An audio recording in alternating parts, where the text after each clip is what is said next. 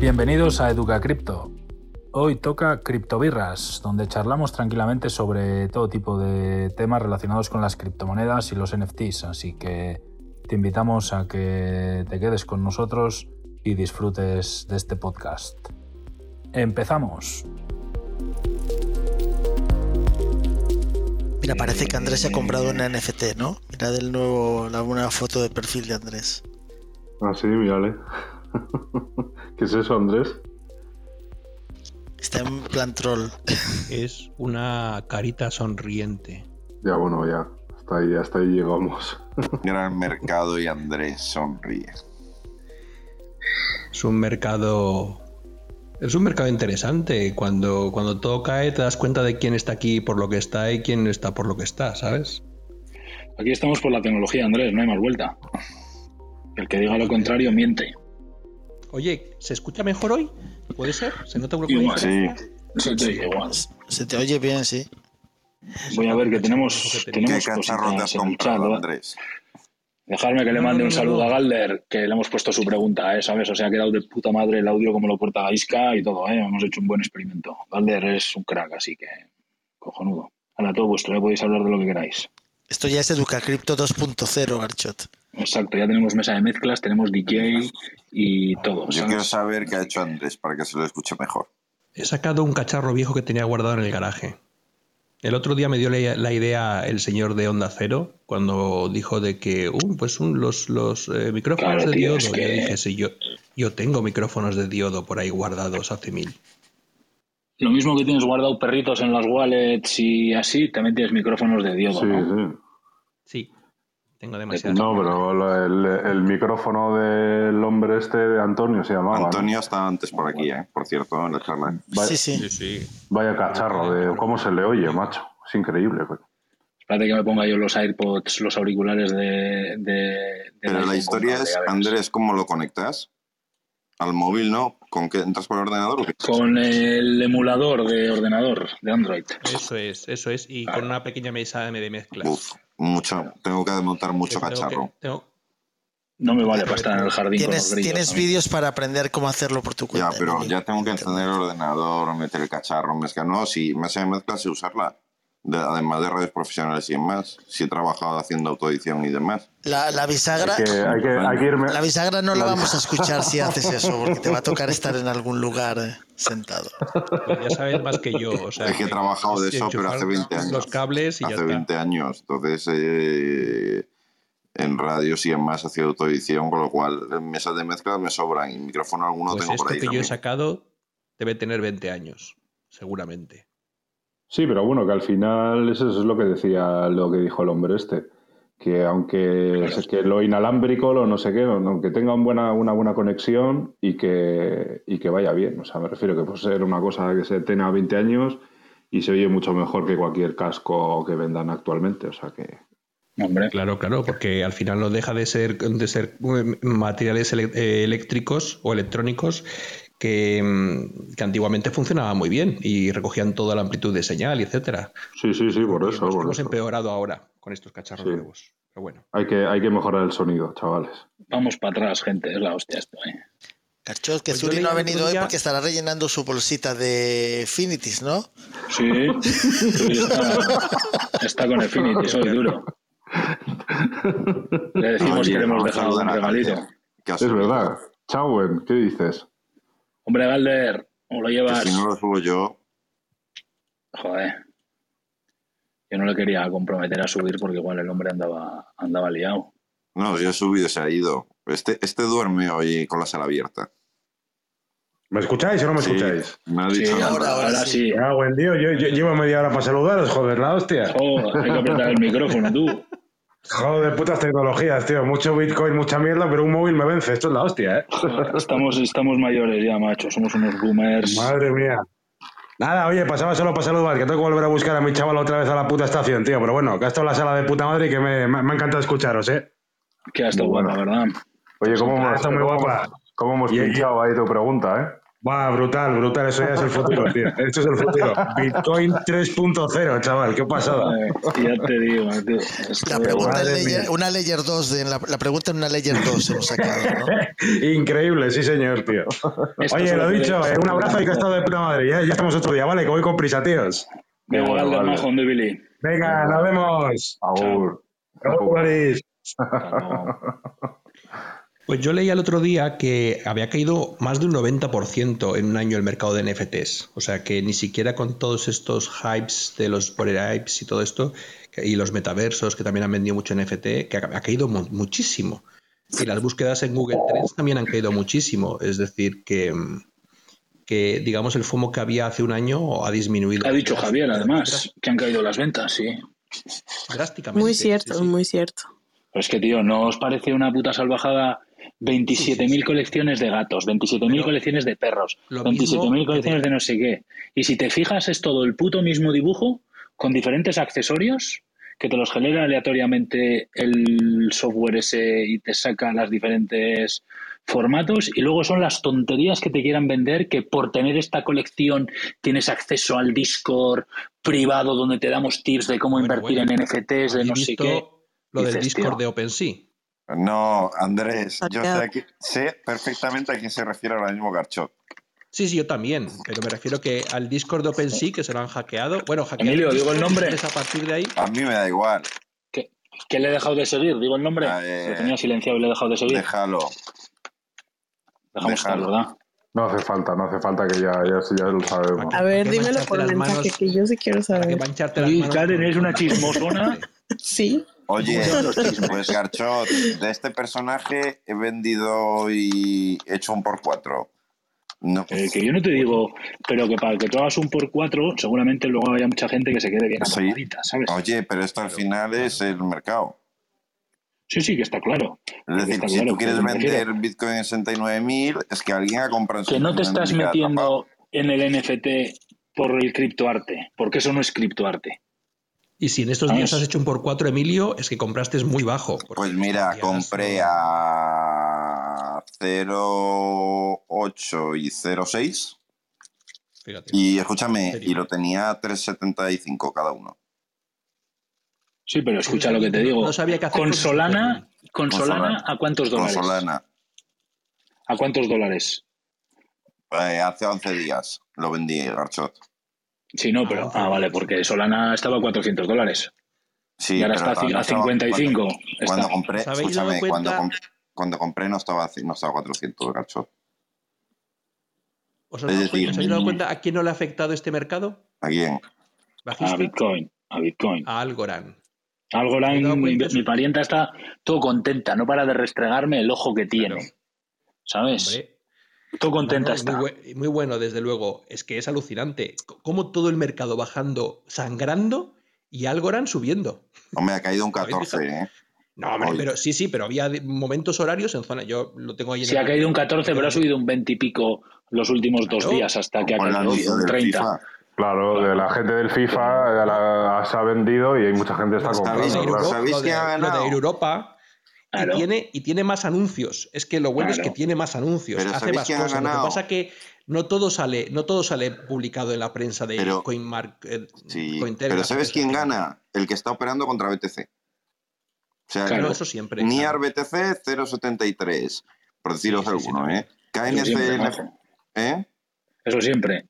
Eh, Claro, el RON 335, eh, Waves Pero bueno. 327, TRIF eh, 532, Claro, ahora hay que sacarla al BTC, ahora.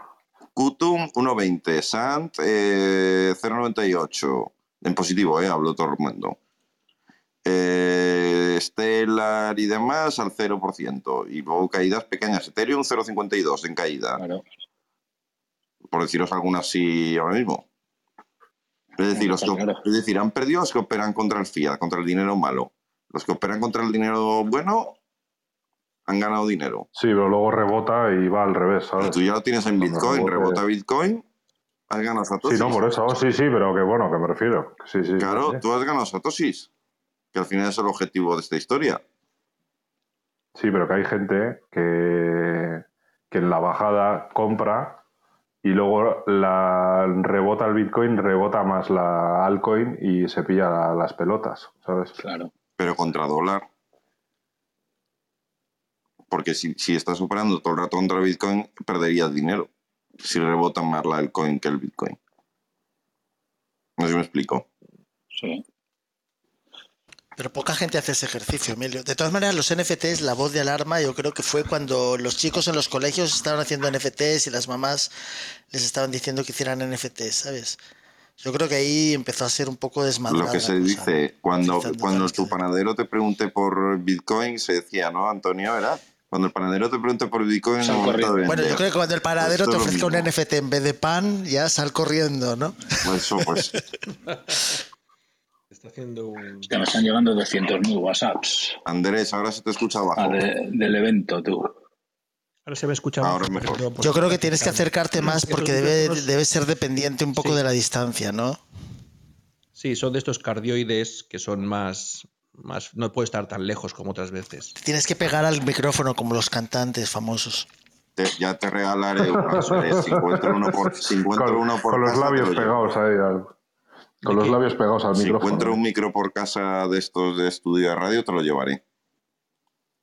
Ah, sí, qué Si- bueno. Si encuentro uno, No, pero sí, este, alguno debo este tener. tuvo que estar. Este tuvo que estar en algún. en algún estudio mm, mu- musical. Tengo que investigar. bueno, pues eso. Y que. mm, Y luego así lo otro interesante que he estado viendo por ahí es. eh, tú- Antonio, ¿has visto lo de. Hoy he hecho un. incluso lo he apoyado. El chaval este del VIP eh, 119. A mí no ¿De me gusta, no me gusta nada. No Nada. te gusta, lo sé, lo sé, lo sé, me imagino.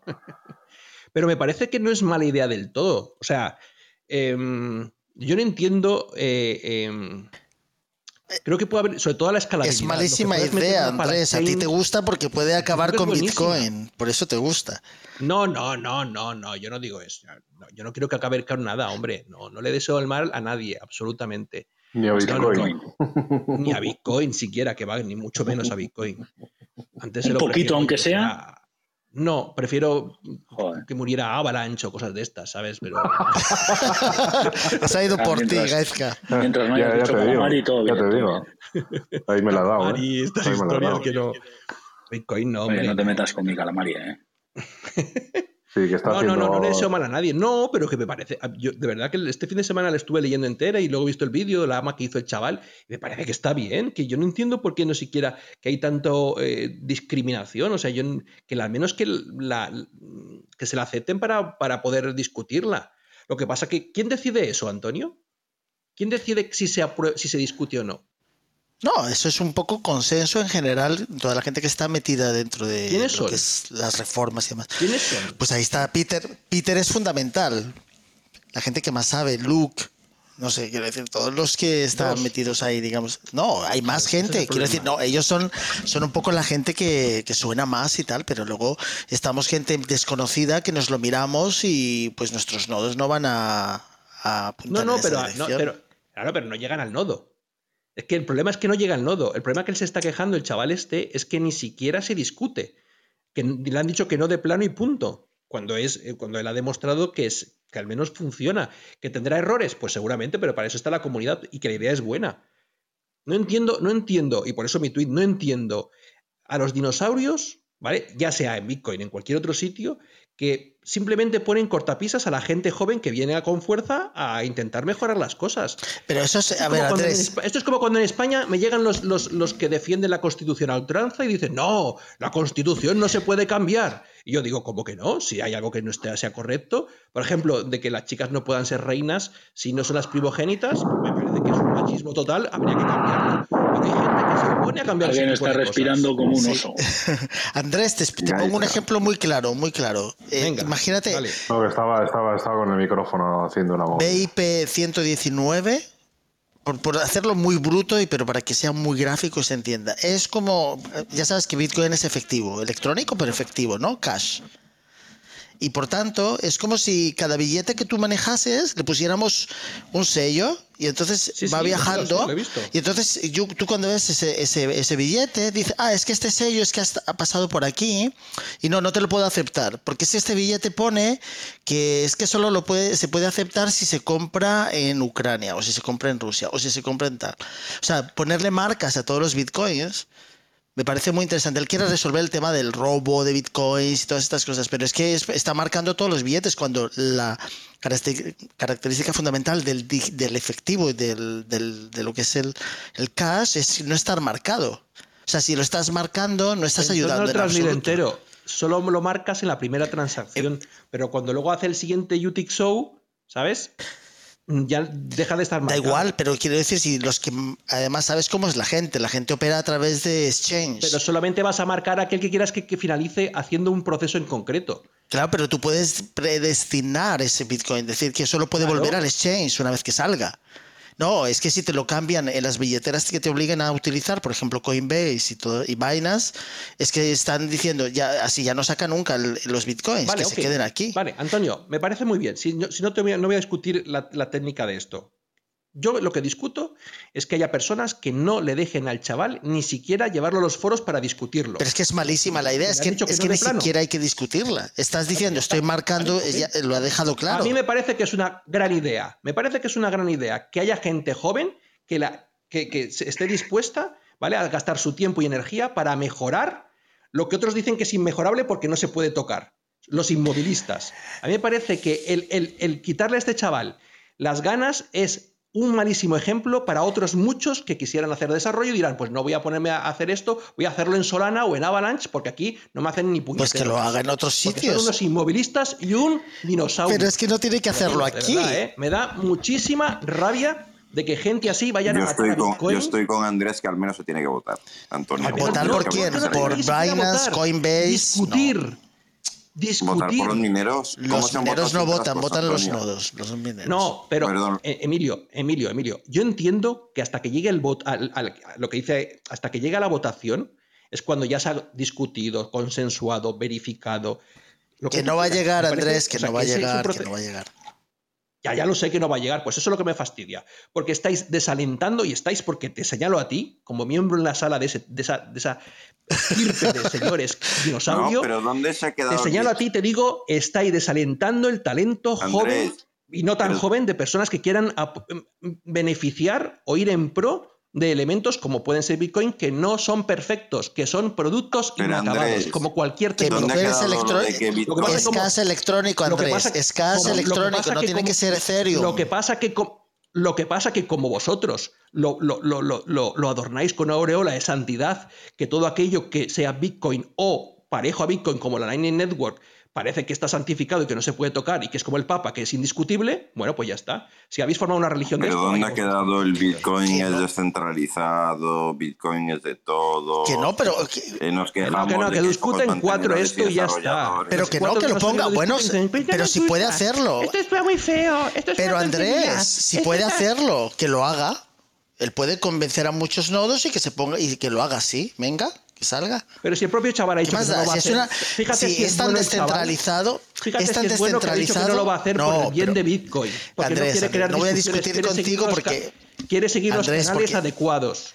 Andrés, no A quiero mí lo que me parece es que hay ciertas personas que están controlando la Lightning Network y otras Layer 2. Eso es lo que a mí me parece. Y que son los mismos dinosaurios que no Que quieren no, haya que ningún es el consenso, Bitcoin. que lo estás- como que lo estás viendo mal, Como que saben no. que Bitcoin no se puede cambiar, no se sí puede, se no puede cambiar, claro, claro que se pues, puede. Cualquier persona puede cambiar el nodo. Bitcoin- Tú puedes, perdona, no, montas un nodo, cambias el código. Como saben, que Bitcoin, como saben que Bitcoin no se puede manipular, lo que están haciendo es manipulando las layer, las layer 2, que son las que ellos sí pueden controlar y manipular. Y entonces os hacen pasar a todos por allí. Porque, porque Andrés, obviamente si no, no podría seguir Andrés, manejando Bitcoin. a- a- Y entonces, porque solamente se aprovechan ellos, os tienen engañados. Y esos son los que finalmente, y además lo, lo estoy diciendo y no digo puntadas sin hilo, porque ya lo he averiguado, ¿vale? Algunas personas que toman esas decisiones y que no dejan que, que estos chavales, al menos que se discuta. Yo es que yo no sé si simplemente estoy pidiendo que se discuta. Pero si se ha discutido hasta la saciedad, no vale para nada. relaciones con Layer 2 y son los que están de verdad llenándose los bolsillos con Bitcoin.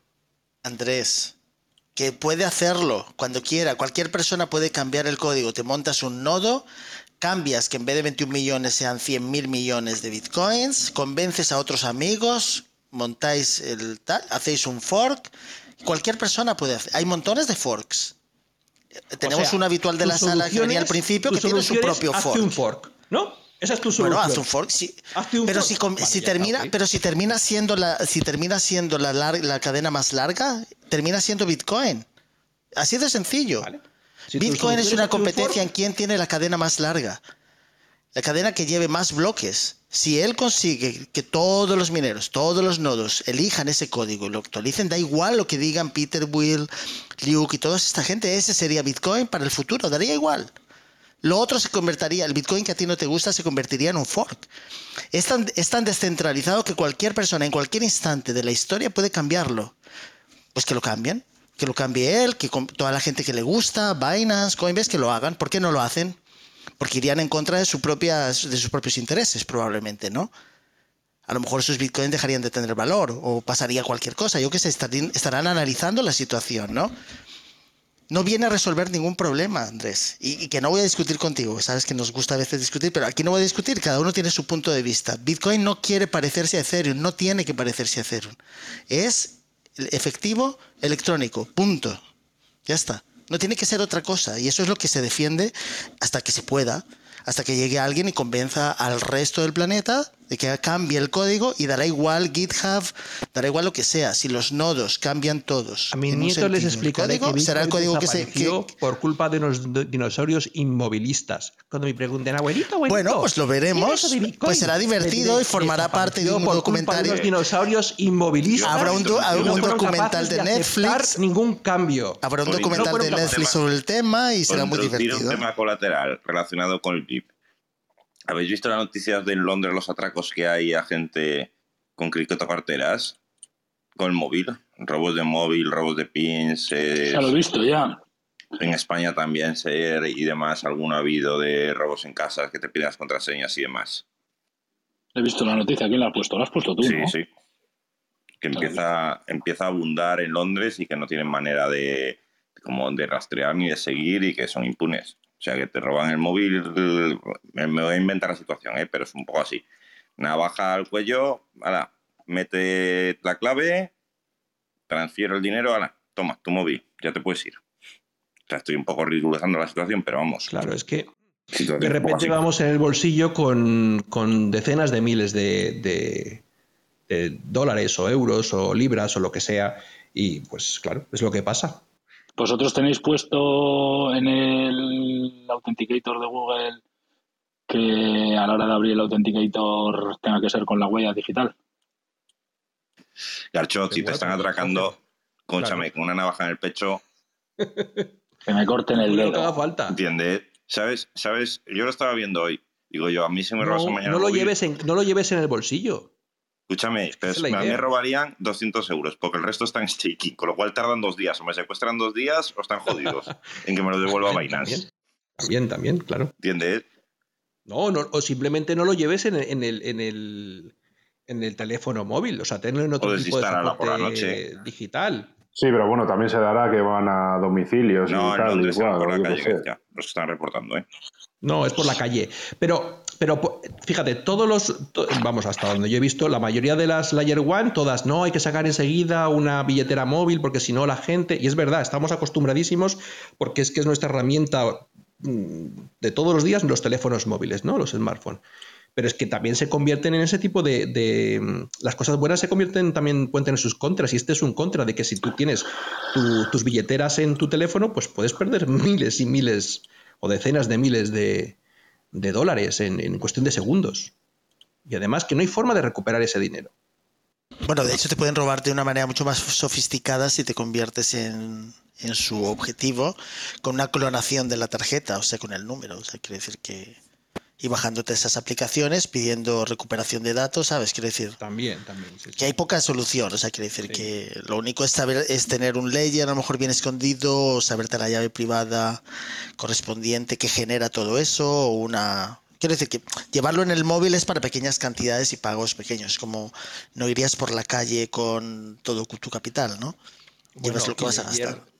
Leyer, leyer, el otro día leía que, que hay alguien que dice en la por ahí que ya lo ha vulnerado también, ¿no? Como cuando vulneraron el 13. Pero tiene que acceder a él físicamente, quiero decir, no llevarlo. Físicamente, sí, físic- físicamente, sí, sí, sí, sí, físicamente. Pero André, eh, Antonio, mucha gente lleva su, su exchange en el móvil, ¿eh? No hace falta que te vayas a una cartera. Claro, claro. Porque, porque hay un cierto nivel de confianza en que no te va a pasar absolutamente nada. Claro, ¿no? Quiero es que decir los que vivimos en robos, sociedades mira, donde. Uno, uno de los robos que hablaban grandes de no me acuerdo cuántos miles de libras, eh, les habían, le habían sacado la clave de un exchange que llevaban el móvil. Sí, sí, no, quiero decir que te, que te puedes convertir en un objetivo, obviamente, pero que la gente no debería llevar, digamos, todo lo necesario, ¿no? En su móvil, ¿no? Para que le quitaran absolutamente todo. Pero lo mira que lo, tiene de- criptomonedas. lo- lo que ha pasado eh, ayer o antes de ayer, no sé, estos días pasados con lo de OpenSea y Discord, ¿no? No hace falta ni siquiera, es que es mucho más sencillo, la gente te da su dinero porque sí. Es decir, le han robado la contraseña a alguno de los administradores de OpenSea y lo que han hecho ha sido, haciéndose pasar por ellos, eh, poner una serie de, historias de mándame aquí, que yo tengo una colección especial, tú solo eres el privilegiado, pi, pi, pi, pi, pi", y la gente ma- mandaba los Ethereum, venga corriendo, para allá. ¿sabes? Para las cuentas que le estaban diciendo. Y lo que estaban era esquilmándolos. Eh, pues, y, y ya te digo yo, que hackear una cuenta de Discord, ya sea mm, por la fuerza bruta o utilizando eh, tecnología de esta psicológica donde le mandas un mensajito tonto a uno de los administradores y cuela, es cuestión de unos minutos. O sea que en realidad eh, hay que ser un poco más, más avispado en estas cosas, creo yo. Sí, no, pero bueno, me refiero que si te van a, bueno, dependiendo de, de la monta que sea el, el, el que te va a robar. O sea, me refiero que si te están siguiendo porque tienes muchos bitcoins, al final, o sea, no se acaba en la calle ni en ningún lado, se acaba cuando le Seguro. das hasta la, la clave de tu, de tu Pero prima. es que Claro, no, es nos que falta muchos miles de las dólares. tarjetas Antiguamente las tarjetas te permitían sacar bastante dinero en efectivo y precisamente quitaron ese tipo de historias, los limitaron a 600 euros, a 1000 euros, bueno, lo que uno escoja, ¿no? Para que para que para des- desincentivar ese tipo de robos que se hacían antes a punta de pistola o de navaja para llevarte a un cajero a sacar dinero. Entonces, eh, aquí o inventamos cosas parecidas o la gente tiene más cuidado o van a seguir surgiendo ese tipo de casos, claro. Claro, es que es mucho más rentable. Yo te atraco, Andrés, saca el móvil. Uh, tienes un exchange, venga, pon el dedito o pon la cara, va tiquiti, tiquiti, tiquiti, ala, y me viro. Eso es lo que en inglés se dice de 5 dollar range attack. Es el que con un, un garrote de 5 euros, pues te pueden quitar cualquier cosa. Ya da igual la, la curva elíptica, Por eso, por eso digo. o sea, lo que sea, ¿no? Eso es, y dónde lo tengas guardado y cómo lo hagas, o sea, al final, si, si se lo vas a dar, pues se lo vas a dar. Por eso- O sea, me da igual Por eso más que BIP 119 historias de estas, la idea sería que la pudieras firmar una transacción también una transacción con la voluntad, o sea que tú realmente estés accediendo a ello, de tal manera que se pudiera detectar de alguna manera que tú sí estás aceptando esa transacción, con lo cual cualquier coacción o estar coercionado y tal a que lo hagas no funcionaría, pero eso yo creo que será muy en un futuro, ¿no? Y eso es un poco lo que faltaría para, para evitar estos robos, pero no marcar los billetes. Otra cosa que quería decirte, Andrés, por ejemplo, tú acuerdas Google y Altavista y Yahoo y todo eso. ¿Quién prosperó como buscador? El más sencillo, ¿no? El que nunca mo- rem- removió de, de- de su pantalla El principal. único que aceptó la que búsqueda, la ¿no? NSA Google. tuviera mm, mm, acceso a sus servidores. No, pero Google, ¿no? ¿Te acuerdas? Y los demás empezaron a Google. rellenar alrededor. Sí, sí, pero que Google bueno, fue el pero, único pero nunca cambió su idea. Pero nunca cambió su idea. Las cosas hizo cosas paralelas a, a- a su buscador, pero el buscador se permaneció, permaneció fiel a tener una barra de búsqueda. Ya está. Eso es lo que hace, es un buscador. No empezó a rellenarlo como Yahoo, Altavista, de montones de cosas alrededor, ¿sabes? El mínimo. Y por eso triunfó. Y eso es un poco lo que buscamos en Bitcoin, que sea efectivo digital, el efectivo, efectivo electrónico. Pero que podrá no ser así, como dices tú. Pero bueno, no voy a volver a la discusión de antes. Perdona, Emilia. ¿Se escucha bien mi, mi micrófono? Perfectamente. ¿O cambió el sonido? Perfectamente. Ya también fui por mi micrófono para no quedarme atrás. No, Se Se oye muy bien, muy claro, ¿no? Sí, sí, Sí. Guay, Más claro que antes, seguro. muy bien. Es un micrófono de estos Shure portátiles que está súper chiquito y lo pones en la parte de abajo del iPhone. Y, y ya, that's it. No, Funciona bastante bien. bien. Sí, sí. Bueno, Garchot. Hay que regalarle uno garcho de esos. Sí, eso iba a decir justo. Te lo llevo ahí en, en el evento. Exactamente. No, si sabes cuál es la putada, que yo no puedo enganchar nada abajo del iPhone. ¿Por? Porque eso de que no te agarra bien el cargador, que tienes que andar moviéndolo todo el puto rato y toda la vaina, pues eso me pasa.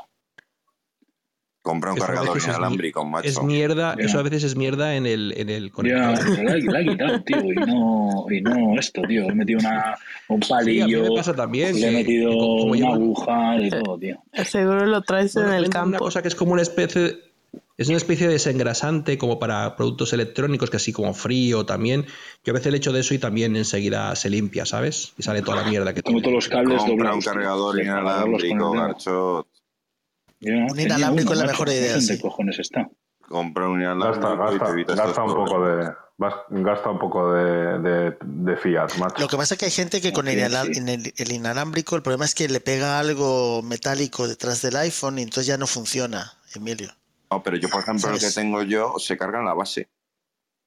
Es decir, no- o sea, de- no, no es toda la pantalla entera, es la parte de abajo, no sé si me explico. Es decir, de, claro, si pegas todo metálico, evidentemente no, Antonio. Pero en principio, vamos, la mayoría de la gente puede. Yo creo que está en el centro, ¿no, Andrés? Lo que permite cargar inalámbricamente, ¿no? Donde Sí, está, la manzanita, si es un iPhone. La manzanita, eso es. La putada es Eso como sí. tengas funda como yo. Da tío. igual. Yo tengo una WAG de esas que no. Escúchame, la tengo yo igual, ¿eh? Y a mí Pues me a mí no me carga. cargan, tío. Esos que tienes de. A mí no me cargan. Tienes Joder, una pues mierda ahí en la clavija. Ahora te mando el modelo que compré yo. Mándamelo, anda, mándamelo. Voy. Tendrá polvo este y historias del campo que vamos. Por cierto, con el tema del precio que tanto os gusta, yo creo que el problema que está haciendo todo el mundo que está metido en cripto es que ninguno cree en cripto, o sea, o en Bitcoin en general, quiero decir todo esto, ¿no? Y se están metiendo, digamos, como, es como, se están poniendo eh, trampas a sí mismos, ¿no? Quiero decir, esa huida al, al fiat o al stablecoin, obviamente asusta a los exchanges, ¿no? Siempre pongo aquí el ejemplo de que si fueras un exchange y de repente ves que la gente te está pidiendo transferencias, tu único mecanismo mecanismo un poco de defensa es bajar el precio de los tokens para que cada vez haya menos dólares, ¿no? Y entonces digamos que como todo el mundo está intentando escapar, la salida es muy estrecha, ¿no? Porque la salida es estrecha porque pertenece al mundo tradicional de transferencias SWIFT, de, de, hacer transacciones, ¿sabes? Quiero decir, fuera, digamos, de todo el mundo este que, que es de las criptomonedas y de Bitcoin. Entonces, digamos, esto es una especie de cosa que se está haciendo la gente a sí misma, ¿sabes? Como miran siempre el precio, el precio es lo importante, y en cuanto sube mucho, eh, quieren escapar al fiat, porque tienen que hacer pagos, obviamente, y los, también los exchanges tienen que hacer pagos, con lo cual se está, digamos, eh, con, con, que le hagan una especie como de um, squeeze de liquidez, que le quiten liquidez a los exchanges, se asustan y se ponen todos de acuerdo y bajan los precios de todo, ¿sabes? Y, uh, y esperar que a lo mejor con la bajada le entre nueva, nuevo, nuevo dinero, ¿sabes? De gente a través de tarjetas de crédito, transferencias bancarias, etcétera, ¿no? O sea, al fin y al cabo todo esto del precio seguiremos durante varios años, yo creo todavía con estos juegos de subida y bajada con respecto al dólar, hasta que la gente lo utilice todo, nativo, ¿eh? Eh, incluso como hace Garchot, Dogecoin y todas estas cosas las empiece a utilizar de forma nativa entre ciudadanos. ¿no? Y entonces los exchanges se conviertan sencillamente en un lugar donde tú cambias de unos a otros, pero la gente la sigue utilizando de manera nativa. ¿no? Antonio, Antonio te pregunta Carlos, en estos momentos de amplia especulación, ¿qué paso le recomendarían a los usuarios nuevos que quieren entrar en este mundo? Es que primero estudiar todo bien, ya sabes, Emilio. O sea, quieres saber dónde se meten y que mirar el precio no les va a ayudar para nada. O sea, fíjate que llevamos aquí hablando un montón de tiempo. Vosotros lleváis más de un año, ¿no? En Educa Cripto, casi. Un poquito más de un año, ¿no? Pero siempre es lo mismo. Es una cuestión de liquidez. Y el, y el fiat tiene liquidez infinita. Quiere decir que el fiat puede destruir cripto cuando quiera poniéndose de acuerdo. Quiere decir que jugando a la contra con instrumentos eh, como futuros y demás eh, opciones y todas estas cosas puede hacer un montón de cosas. El problema es que si la gente cree en el mundo cripto y en Bitcoin, tiene que utilizarlo de forma nativa. O sea, yo lo, lo, llevo diciendo bastante tiempo aquí, pero la gente todavía no entiende que ese es el objetivo. Y es verdad que todavía hay que pagar muchas cosas en fiat. O sea, yo no digo que no sea cierto, que todavía mucha eh, gente que vive de alquiler pues tiene que pagar el alquiler en fiat, pero tampoco han hecho el, el, esfuerzo de convencer al casero para que acepte otra cosa, ¿no? Por lo menos hablarlo. A lo mejor le dice que no, pero a lo mejor le dice que sí, ¿no? Y entonces en ese movimiento hacia utilizarlo de forma nativa, los exchange ya no tendrían el control, especialmente si la gente pasa a sus billeteras, digamos, nativas. Obviamente no todos los tokens tienen billeteras nativas que se puedan utilizar como Solana. Solana funciona porque los exchanges venden el token. Es como ponía ese mensaje hoy Garchot, que la gente cuando acude a un exchange le dan un papelito, ¿no? Donde le dicen, bueno, has comprado un Bitcoin. Pero en realidad no tiene el Bitcoin, ¿no? Esto todos lo entendemos. Pero ese Bitcoin, a lo mejor hay otra persona que sí que lo compra y se lo lleva a su billetera. Pero entonces el exchange tiene aquí un problema, ¿no? A ver si este también lo va a querer en su billetera. Entonces tiene que jugar ahí con una especie como de equilibrio, un poquito muy difícil. Pero bueno, entonces genera temas de stake, de dar yield, de dar interés a lo largo del año, de launchpads y tal, para que la gente se quede metida en el exchange. Yo creo que lo hemos explicado mil veces, ¿no? Pero es un poco cómo funciona. El problema que hay, el problema que el problema, el, el problema es que cuando hay miedo y la gente quiere sacar, no puede permitir que todos saquen porque ya no tiene el dinero. Los exchanges no tienen tanto dinero líquido como creemos. Tienen un montón de stablecoins. O sea, han, digamos, han dado el dinero un poco a gente que dice que lo tiene, como USDT, UST, BUSD, etcétera, ¿no? Que además lo tendrán a lo mejor también atrapado en otros instrumentos, que puede ser eh, yo qué sé, eh, bienes raíces, acciones de bolsa, etcétera. O sea, está todo muy entrelazado, pero el líquido no lo tiene, no lo puede garantizar. Y entonces tiene que jugar a que la gente se quede ahí, ¿no? Mira, Antonio, hoy, hoy recuperaba el otro día un libro que no se, no se ha editado en español, ¿vale?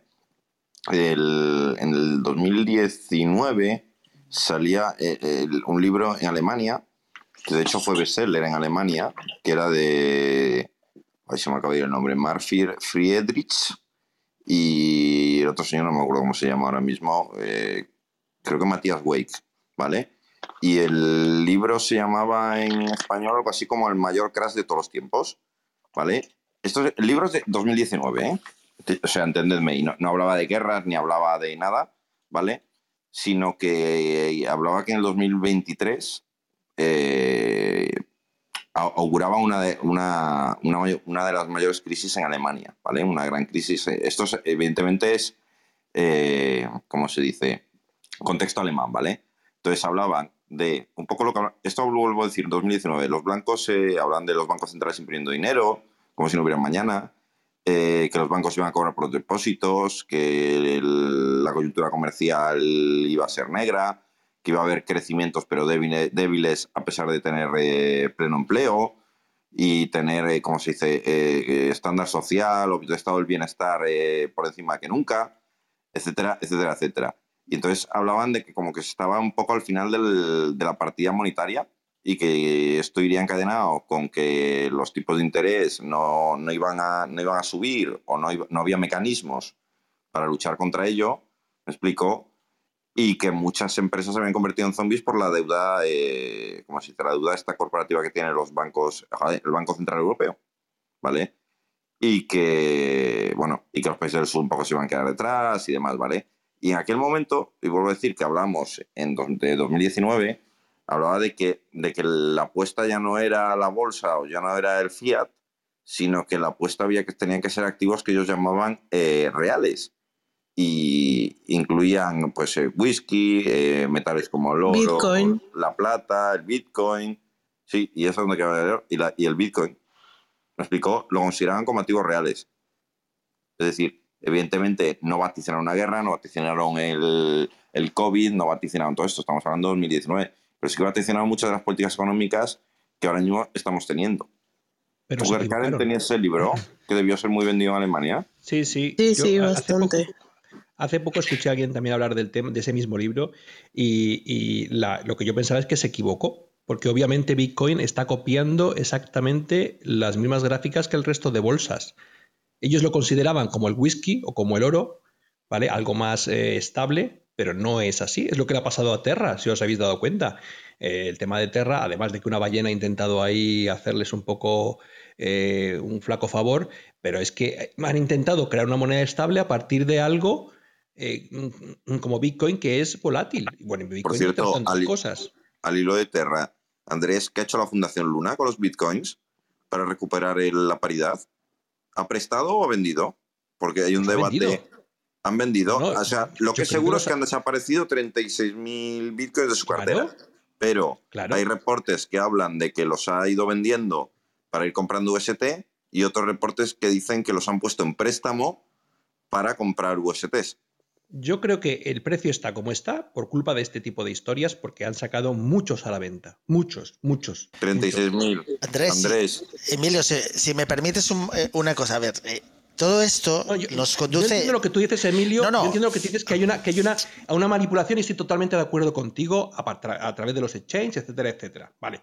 Pero es que además de eso es que está copiando el- el- el- el- lo que está ocurriendo en el resto de, de las bolsas. Mira, ahora mismo tengo, lo tengo lo he pero lo copia ¿vale? porque utilizan los mismos iguales. bots de alta frecuencia y todas estas cosas. Lo copia Sí, porque está haciendo... está claro, está- Pero es en exchange. Vamos a tener dentro de un año solo una, una cosa muy pequeña. Dentro de un año, dos años, tres años, habrá una diferencia sustancial entre Bitcoin en billetera y Bitcoin en exchange. Porque el Bitcoin Exchange es un IOU. Este, debo estos Bitcoins que me has pagado con una tarjeta de crédito o con el token que hayas enviado al exchange o lo que sea. Y habrá una dif- diferencia sustancial, donde la gente ya no querrá, digamos. O sea, el, el Bitcoin del exchange no es un Bitcoin real. Y eso- Entonces está siguiendo estas ya lo gráficas de precio. Eso ya lo has explicado, Antonio. Eso ya lo hemos entendido Claro, pero- pero es que entonces, de momento- Y, y que hay que retirar nuestras billeteras. Estoy No, pero, No, pero- pero, pero Andrés, es que si la gente no retira sus billeteras no está haciendo nada. Andrés. Lo sé, lo sé, si estoy, Antonio, estoy contigo. Lo que, Andrés. está- lo que estos, lo que estos No. chavales estaban planteando es que Bitcoin era algo físico, como si fuera el No, whisky, activo el oro, real le llaman. historias. Ya demo... Bueno, vale, ok. Porque tú tampoco tienes Pero oro lo y que ha plata. demostra- Me explico cuando inviertes Claro, la pero lo que ha demostrado es que se comporta, ellos no sabían, muy ingenuos de ellos, que se iba a comportar igual que el resto de valores. No, pero yo, Porque ellos lo que estaban Andrés, vaticinando es el crash que Yo estamos lo viendo ahora entiendo, mismo. Andrés, yo lo entiendo como valor refugio, porque tú tampoco tienes una botella de whisky. Yo conozco, yo conozco un poco el mercado del No whisky. es ¿vale? valor refugio, Emilio. ¿Tú, tú- Escucha. tú has visto el gráfico? ¿Tú crees que esto sería valor quieres- refugio? Lo que, lo hace dos años, o tres años, todos pensábamos es que, y yo el primero que decía, sí, sí, es que será así seguramente, es que cuando las bolsas se cayeran como se están cayendo ahora, el Bitcoin debe- debería subir e irse to the moon. No lo está haciendo, está copiando los patrones porque Claro. es más de lo mismo. Pero Andrés, porque Es está lo centralizado en los exchanges, igual que las, igual que las acciones están, están centralizadas en los brokers. La gente no tiene acciones, Sí, sí, las tiene a través de pongo- brokers. La gente no tiene Pero bitcoins, las tiene a través de dices como exchange. si mañana fueran a desaparecer. Lo dices No. como si mañana esos, esos actores fueran a desaparecer. No van a desaparecer, Antonio. Pero si ser- desapareciesen, si desapareciesen, Bueno, lo que no único va que a suceder. sabemos. ¿Cómo que no? claro que sí. No claro que sí. No. Eso Hombre, ya lo veremos. Pero no va a ser. ¿Qué van a no van a hacer? desaparecer, Antonio. Eso Con te, un- te pregunto yo, a ¿qué ver. vas a hacer? ¿Te lo vas a comer? No, ¿Qué vas a hacer con ellos? No, no, no. Es que la dinámica de con Bitcoin tienen un problema. Y es fundamental. Y tú lo entiendes porque lo entiendes, entiendes la tecnología de Bitcoin. Tiene un problema. Ellos tienen una billetera donde tienen todos los Bitcoins, se supone, de la gente que les han comprado, les ha mandado al exchange, ¿cierto? Pero si el precio baja estre- estrepitosamente, no pueden dárselos a la gente a precios más bajos, no van a poder atender. Van a, van a tener que cerrar, van a tener que evitar entradas de gente nueva, no van a poder aceptar pagos. Y eso lo hemos vivido. eso lo- y eso lo vivimos cada vez que hay una salida eh, eh, ¿Os, masiva. ¿os acordáis, cuando le ¿Os acordáis cuando le pregunté a este chaval que viene el otro día cuál era su precio por debajo límite? Le estaba preguntando por esto precisamente. Porque, ¿Y cuánto, qué precio dijo él? ¿27.000 o 28.000? ¿no?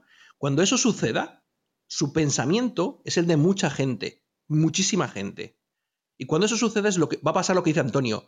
Muchos van a quebrar porque no van a tener dónde Sí, pagarle. pero Andrés, a Eso ver, a. Andrés, es que creo que no, no sé, entendí un poco.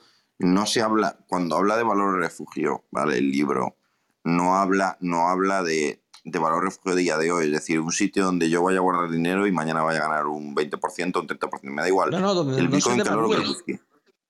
Exactamente, Sí, lo, sí, que, te- lo sé, que dice es que a largo plazo, según se van imprimiendo, o sea, ellos hablan de una tormenta perfecta.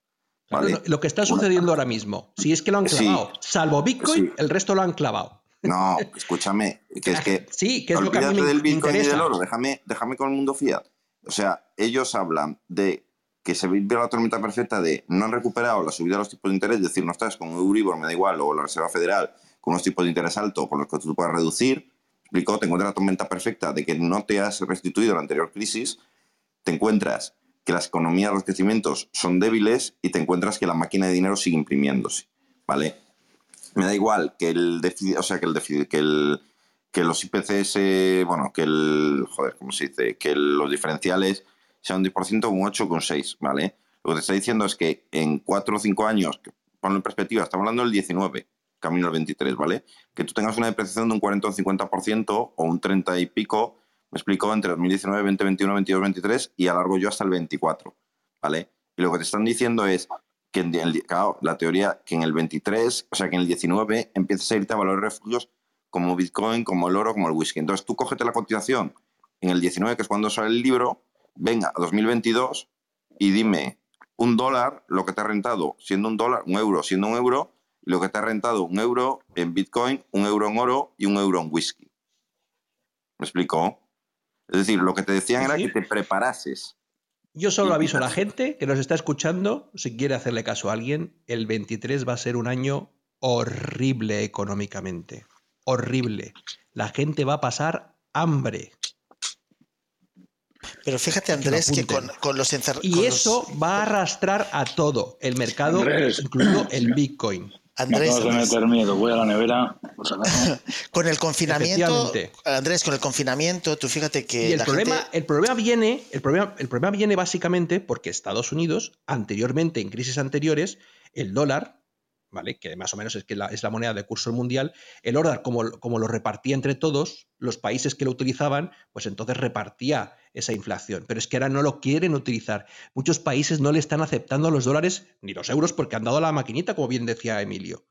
Entonces, e, es la tormenta perfecta que estos chavales estaban diciendo que cuando le das a la maquinita, si de, de repente alguien dice no quiero tu dinero porque no vale lo que vale, ¿tú por qué crees que están los barcos parados en Shanghái? porque el gobierno chino no quiere vender por papelitos verdes bueno, están parados, están parados por, un tema de COVID, Andrés, por temas de cuarentenas. Lo que tú lo que, sí, vale, vale, sí, lo que tú me cuentes. No quieren vender, no quieren vender una cosa que físicamente vale X, no quieren venderla por papelitos verdes eh, de dólares o euros. No lo quieren, no vale eso. Tienes que darme más papelitos, no los que me estabas tú mm, diciendo tú antes. Ese es el problema que tenemos ahora mismo en el mundo. Un problema de credibilidad del dinero fiat.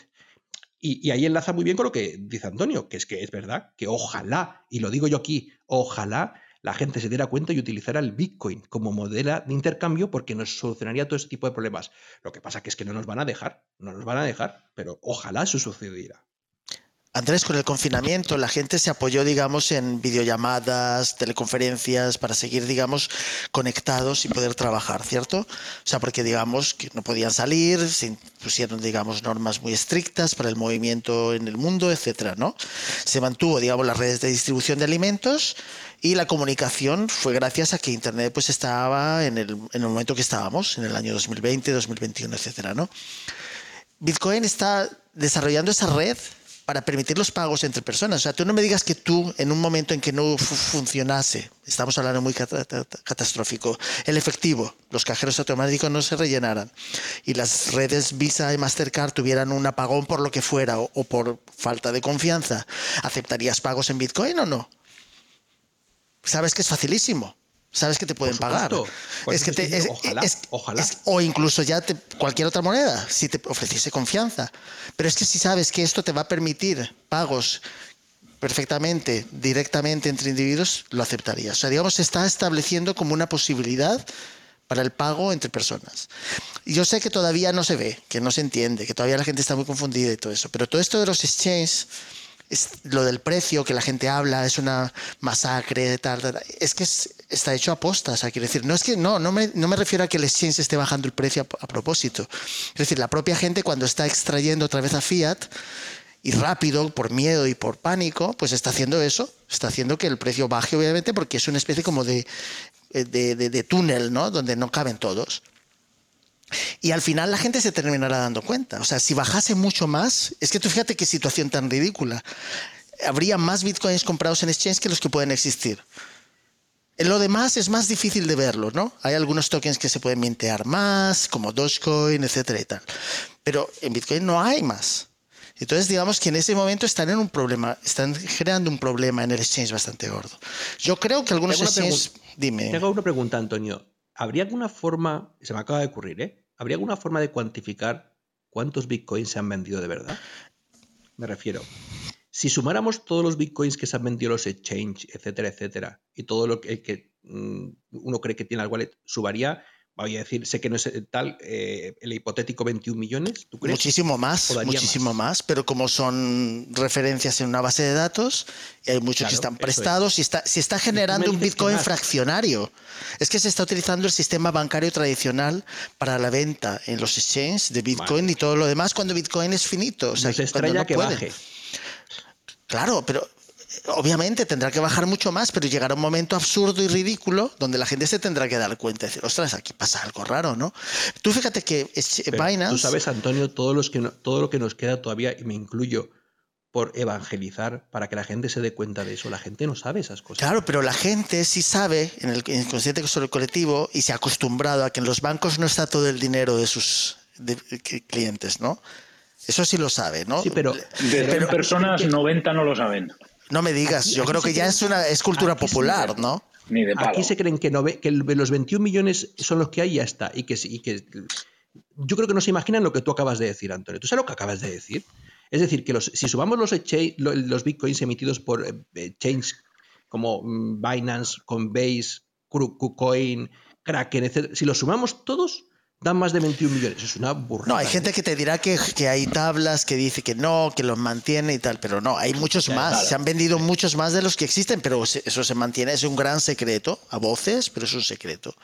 Lo que pasa es que cuando la gente empieza a sacarlos, pues tienen que subirles de valor. O sea, quiero decir, cuando la gente empieza a sacar Bitcoin de, de los exchanges, los empiezan a subir de valor. ¿Para qué? Para que la gente no pueda comprar tantos. ¿Vale? Lo que pasa es que esto demuestra cuando baja es que está pasando lo contrario. O sea, la gente está sacando fiat, no está comprando Bitcoin. Y es cierto, ¿no? Pero también porque su mecanismo de defensa es hacer todo lo contrario. O sea, cuando la gente saca de los exchanges, Bitcoin sube de valor. No porque se guarde ni porque la gente holdee, porque esos Bitcoins se pueden eh, Claro. utilizar para pagar miedo, cosas. Entonces, espérate. Yo la mayoría de la gente que conozco y invito a todos que hagan la misma reflexión, que tiene bitcoins, como antes ha dicho Javier, no lo venden. Dicen que no, que no, que lo tienen ahí, que no lo venden. ¿Vale? Y no conozco a tanta gente que me diga, no, no, yo lo he vendido, tal y cual, no sé qué, como si fuera más de curso, ¿no? Eh, si lo han hecho con Ethereum, si con Solanas, con, con hadas de Cardano, etcétera, etcétera. Claro, cuando alguien ahora te dice, no, es que ha entrado no sé qué agente eh, institucional y ha comprado no sé cuántos millones, no sé qué, en realidad aquí es verdad que cuando lo piensas fríamente las cuentas no salen. No Alguien tenido que venderlo. No. Quiero decir, que se están vendiendo más de los que No, tienen. no, eso es. Exactamente. Y la gente que los guarda. Dime, dime. Una pregunta. ¿Qué día era ese una vez al año que se sacan bitcoins de los exchange para verificar que hay liquidez? ¿Te suena a ti el tema ese? Que había en la comunidad un día al año en el que se sacaban bitcoins de los exchange para en realidad verificar que había liquidez. Bueno, se tal. hace también para demostrar que tienes tus llaves privadas y tal. Sí, no me acuerdo exactamente del día, lo podemos mirar. Pero hay un día que todo el mundo lo saca para como demostrar que tiene las llaves privadas, que protege, Eso digamos, y tal.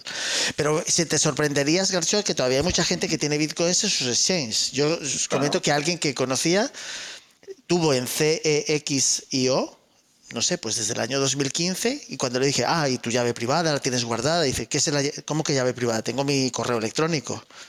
Ostras, ¿cómo que correo Mira, electrónico? Te voy a poner un, te voy a poner un Y fíjate, ejemplo. y tuvo Antonio, suerte, y tuvo explica que suerte. es Tex- explica que es Texio y por qué era popular en el 2015, porque mucha gente estará buscando qué es. Bueno, es un exchange, ¿no? Que se compraba, te facilitaba comprar.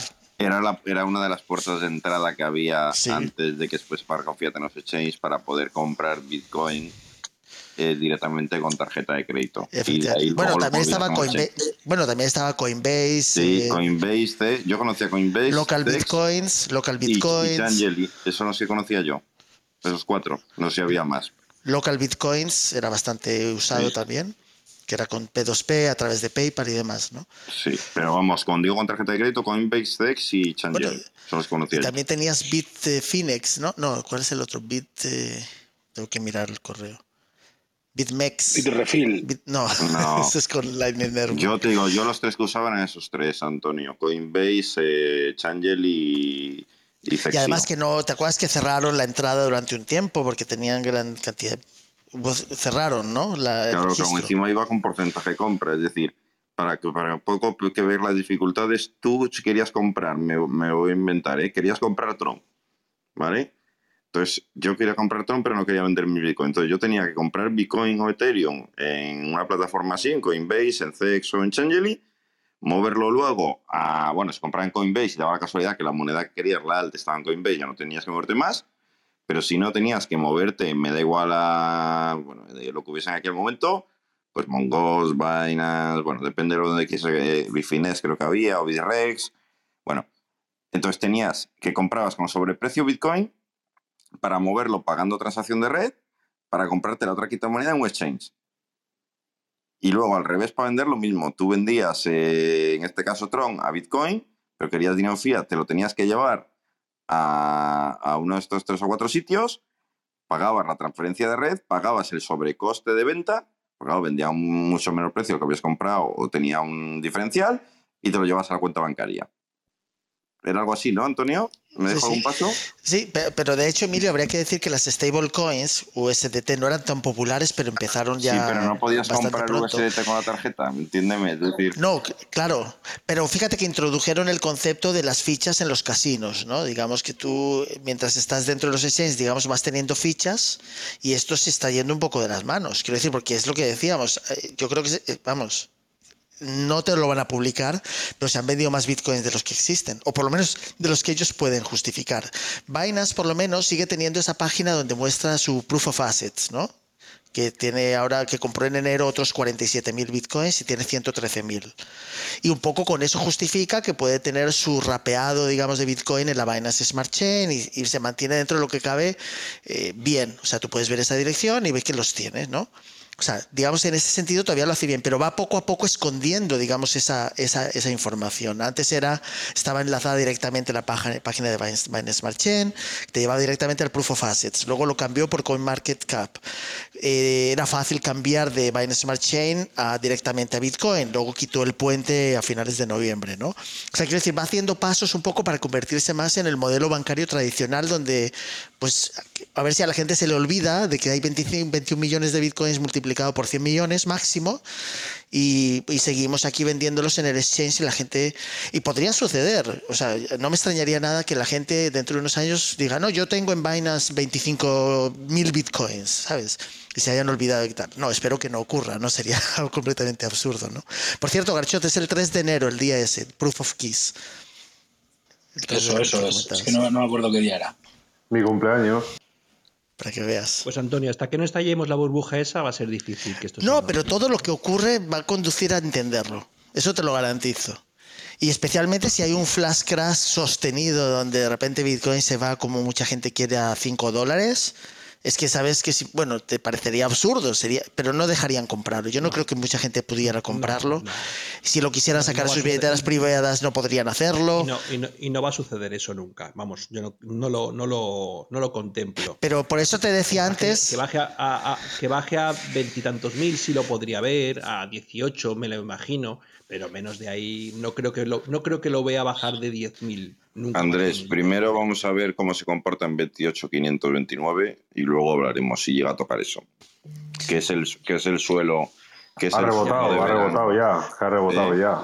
Ha rebotado ya. Sí, sí, pero Que es el suelo de esos- que sí, pero que haya rebotado. Es decir, el suelo, suelo, suelo para no. Eso- estos, estos rebotes de la 30.000, noche, en 30.000. Sí, a Ya, ver, pero que en tiene- 30.000 paró la, la anterior Sí, vez también. suelo, suelo, suelo, si lo rompe para empezar ya, digamos, a ir al baño ágil, es en 28.529.000, que es que Eso, son los 29, 30.000, eso es.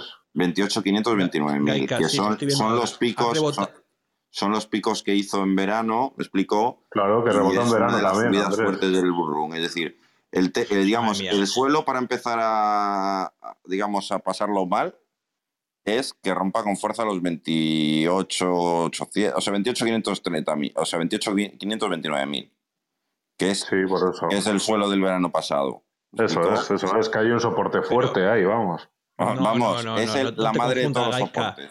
Por no eso. te confundas. Estos pequeños rebotes que tiene aquí ahora son para irse más para abajo, ¿eh? Pero que ha rebotado en verano también, Andrés, ahí. No, rebotó En verano, en 28, verano. 500, Gaizka. 28, No, 800. en verano no estábamos en las condiciones de. No, ¿eh? en verano, Gaizka, en verano rebotó en 28, 800. Sí, por eso, pero por esta zona me refiero. Que hay. O sea, me refiero que hay Escúchame. liquidez ahí. Te voy a mandar un pantallazo de, de todas las líneas que tengo, ¿vale? No, de todas, Y la última es la de 28, 800. Que yo no digo que no vaya a caer, ¿eh? Que yo no digo que Si no vaya a cae, caer. si cae de la última línea que tengo marcada, eh, a partir de ahí es ciencia desconocida para te- todos. terminará cayendo cuando hayan roto a todos los largos que hubieran entrado y Sí, pues ahora acabo, acabo de poner un tuit ahora, que en 24 horas han liquidado eh, un ¿Cuánto? ¿Cuánto? ¿Cuánto es? Ahora te lo digo, que lo acabo de poner. Porque ahí está, ahí está la clave. Gaizka. O sea, cuanto más gente haya larga en exchange con, con instrumentos Pues- derivados de futuros y puedan quitarles todo el dinero para tener caja, lo van a hacer tanto como Sí. puedan bajar. Y luego subirán de Pues nuevo mira. tan deprisa porque tienen que cerrar todos esos largos, ¿sabes? Eso, o sea, eh, esos mira, cortos. Antonio. En las últimas 24 horas, 226.680 traders fueron liquidados. El total de liquidaciones asciende a 929 millones de dólares. La orden de liquidación individual más grande ha sido en BitMEX, valor de 6.3 millones de dólares. Pues ahí está. La gente que se pone a jugar con instrumentos derivados, pues es lo que pasa. Pero esos no son los bitcoins en billeteras nativas. Eso es lo que estoy diciendo. Todo este juego es un juego de traders, de intradías, de scalpers, como se dice, que les están liquidando constantemente hacia arriba y hacia abajo, ¿eh? Da Hombre, igual. Es, que, hace- es que eso básicamente es como se mueve el precio, ¿no? Digamos, eh, buscando ahí sacarles la pasta a los más posibles. Mira, de 28, 800 que te digo yo, el siguiente suelo real, 17, 500. Y entre medias, lo que, lo que te puedas imaginar que pueda pasar. O sea, puede parar antes, después, eh, en un lado, en el otro, en el de la moto. De hecho, están Sí, sí, vatici- no, no, de eh. hecho, están vaticinando que Sailor tiene que cerrar y tal, pero Sailor tiene eso en nativo, o sea, eso le da igual, o sea, él no está jugando con instrumentos derivados. Y están diciendo, no, aquí tiene el precio medio, Sailor va a tener que cerrar. No, él no está jugando a derivados. Él tiene su billetera con sus, sus bitcoins. Sí, ya ha puesto el, el, o el Twitter un meme ahí en, en el McDonald's, ¿no? Con su foto ahí Claro, poniendo bueno, ahí pero, hamburguesa pero, le gus- le gusta un poco jugar con todo eso, pero quiero decir que al fin y al cabo, aquí estamos hablando de gente que en diferentes exchanges se ponen a, a a vaticinar si va a subir o bajar, se apalanca y entonces es, es el dinero del día a día de los exchanges, es un, es un Pero- pan de todos los días. Tengo, tengo una duda. ¿Qué problema hay que baje Bitcoin a 20.000? Ninguno. Ninguno. Es en un exchange, eso da Al igual. revés. Al revés. Yo creo que si queremos verdadera adopción, tiene que ir. Es mejor, es más fácil estando en bajo que en alto. ¿eh? Sí, pero me refiero eh, que este Bitcoin a 20.000 va a traer más gente No, no, no. o va a espantar no. a todo Cristo. Se va a usar. Ni de palo. Pero si tú tienes la expectativa de que de repente puede irse a, a 2 millones, pues no lo va a usar nadie. Ya, pero bueno, pues a esos, eso es en cuanto a, o sea, psicología, ¿no? De la gente, porque me refiero, es lo mismo que esté a 20.000 o que esté a 40.000. La historia es que tú Claro, compres, si, ¿sabes? si partimos de la base que nos ha enseñado Antonio tantas veces que el valor no es lo importante, es que nos da igual que esté a 3, a 4, a 10, a 15. ¿De qué, qué más da? La Claro, gente se olvidará del precio, Andrés. Pero no, es, es- eso es ya como psicología, ¿no? De la gente. Es como rollo, si un token vale mucho, es como tal, y si uno, si tiene siete ceros, pues es, es ¿Cu- barato, ¿Cuánto vale, No sé. cuánto vale un lingote de oro o un kilo de oro? No sabes. ¿Sabes cuánto vale una onza, no? Quiero decir, la, la narrativa cambiará para acomodarse a lo que se esté utilizando. Obviamente, tú no puedes seguir hablando de 0,0007 bitcoins y tendrás que hablar de otra cosa, que será o bits o, bit- o satoshis, y tendrás que acostumbrarte a eso para poder utilizar la nueva, digamos, nomenclatura y poder funcionar. La gente no va a funcionar con 0.007, ¿sabes? Claro. Eso no está en la psicología del ser humano, pero si va a utilizar 70.000 satoshis, o un millón de satoshis, o 10 satoshis, o un satoshi, o 10 bits, no sé cuál prosperará, no tengo una bola de cristal. Pero la cuestión es que el precio es una cuestión de ahora. Con el tiempo se difuminará y a lo mejor terminará difuminándose porque la gente que estamos aquí, pues muchos dirán, bueno, esto ya ha pasado, la vida tiene muchos altibajos, ¿sabes? Y de repente pues deja de hablar de esto, viene gente nueva, con otra vez una oleada de subidas y bajadas. Se han pasado por muchas etapas, o sea, la gente que está en Bitcoin en el 2022 no es la misma que empezó en el 2011, el que decía, se me, se me fue el autobús, ¿no? He perdido el bus, solo tengo 600 Bitcoins. Eso es. Es- ese señor ha dejado. Hay gente, hay una, una chica muy famosa en YouTube que lleva esperando a que vuelva a 40, ¿no? Pues. Y lleva esperando y tenía un vídeo donde decía, no, yo me espero a 40. ¿A Que no he 40 visto- qué? ¿Dólares? A 40 dólares, sí. Y todavía sigue esperando a 40. Pero ya, pero bueno, y, y ha pasado y va pasando etapas. Lo que pasa es que nosotros lo vivimos tan el día a día que se hace más pesado, más difícil, ¿no? Y vivimos en los, más los momentos, las curvas estas y las subidas y bajadas. Pero el precio terminará siendo algo anecdótico, que alguien dirá, oye, ¿te das cuenta de que ahora esto, si hubiéramos ido atrás, serían aproximadamente tanto? Garzot, igual. Cardano 06. Pues ¿En de la que serio? baje a cero. 06, madre de Dios. 0-3, Qué ¿no. Garchot? De la que baje a cero. Yo de menos de 0,50 empiezo a hacer. No, yo no, yo más abajo. Yo Gaizka. hago 0,3 Es o que, claro, yo, yo he comprado Cardano en 3 céntimos, en 8 céntimos, en 10, en 15 y en 30. Fue mi última compra, ¿no? en 35. Es decir, yo cuando, si toca 35 me lo puedo empezar a pensar. Y tú cuando salieron los eh, Smart Contracts, ¿no. Emilio? ¿Te acuerdas en septiembre del año pasado, no? Con los smart 2.5, contracts. 2.6, 2.65, 2.7, 2.75, 2.78, 2.80, 2.82, 2.84. Ahí va vendiendo un 10%. A partir de 2,5, cada vez que subía 10, 5, 5, 10 céntimos. Pero ves, esta es la mentalidad, digamos, de, de trading y tal, que yo respeto, pero quiero decir que en el tema de no Bitcoin... no, Antonio, no es mucho trading. Es un año de aguantar, ¿eh? Año y pico. Trading. No, no, claro, claro, no, me refiero a... Me refiero a pensar que Internet era lo que pensábamos que iba a ser en los años 90, era ver, era una, era, era ver a muy corto plazo. O sea, Internet ha terminado siendo muchísimas más cosas, ha sido todo, ¿no? Andrés. O sea, Pero lo tú que- puedes, nuestra imagen de los primeros foros, los IRCs y todo eso, eso no era Internet. Internet Antonio, tú convertido- puedes, ser, tú puedes ser holder, me explico, y ver que con la llegada de Alonso va a llegar a 2 dólares, eh, 3 dólares, me explico, vender la bolsa que tienes y recomprar a euro y medio. dos dólares. Efectivamente, pero que, que eso es lo que está haciendo mucha gente y entonces es, es- eh, todos estos movimientos son fruto de esos bots que se utilizan también en el mundo de la bolsa. O sea, la gente está replicando, cuando decía Andrés antes, está haciendo lo mismo que el Nasdaq o que las bolsas, porque está utilizando los mismos elementos para interpretar la realidad. Pero con una cosa que viene a hacer algo completamente distinto. Entonces, de momento, pues es así y funciona igual. Y la gente puede decir, eh, además, si ha subido el dólar, tiene que ser inversamente, ¿sabes? Es inverso. Si el dólar se ha revalorizado, Bitcoin se tiene que hundir. ¿Sabes? El, este indicador que tenemos de la cesta de monedas donde se ve la fortaleza del dólar. Obviamente, con esta subida repentina, Está subiendo un montón. pues es que esto es lo inverso del, de Bitcoin. Y eso se ha cumplido a rajatabla. Más Bueno, o menos. yo me voy a dormir. Buenas noches. Yo también. ¿Qué Ah, la, es? la 1 y 04, las 12 y 04. 12.04. Hostia, es tardismo, tú. ¿Se te ha pasado Venga. decirnos a las 12? Venga, Venga, venga. No, otra Venga. cosa. Venga, cerrando. Buenas noches. A la gente. Aquí se Venga, cierra gente. así, de sopetón. Se cierra porque se No cierra. dejamos a nadie aquí. No, ¿verdad? Javier se ha ido. No Maribí. Maribí, Maribí. Maribí igual, ¿no?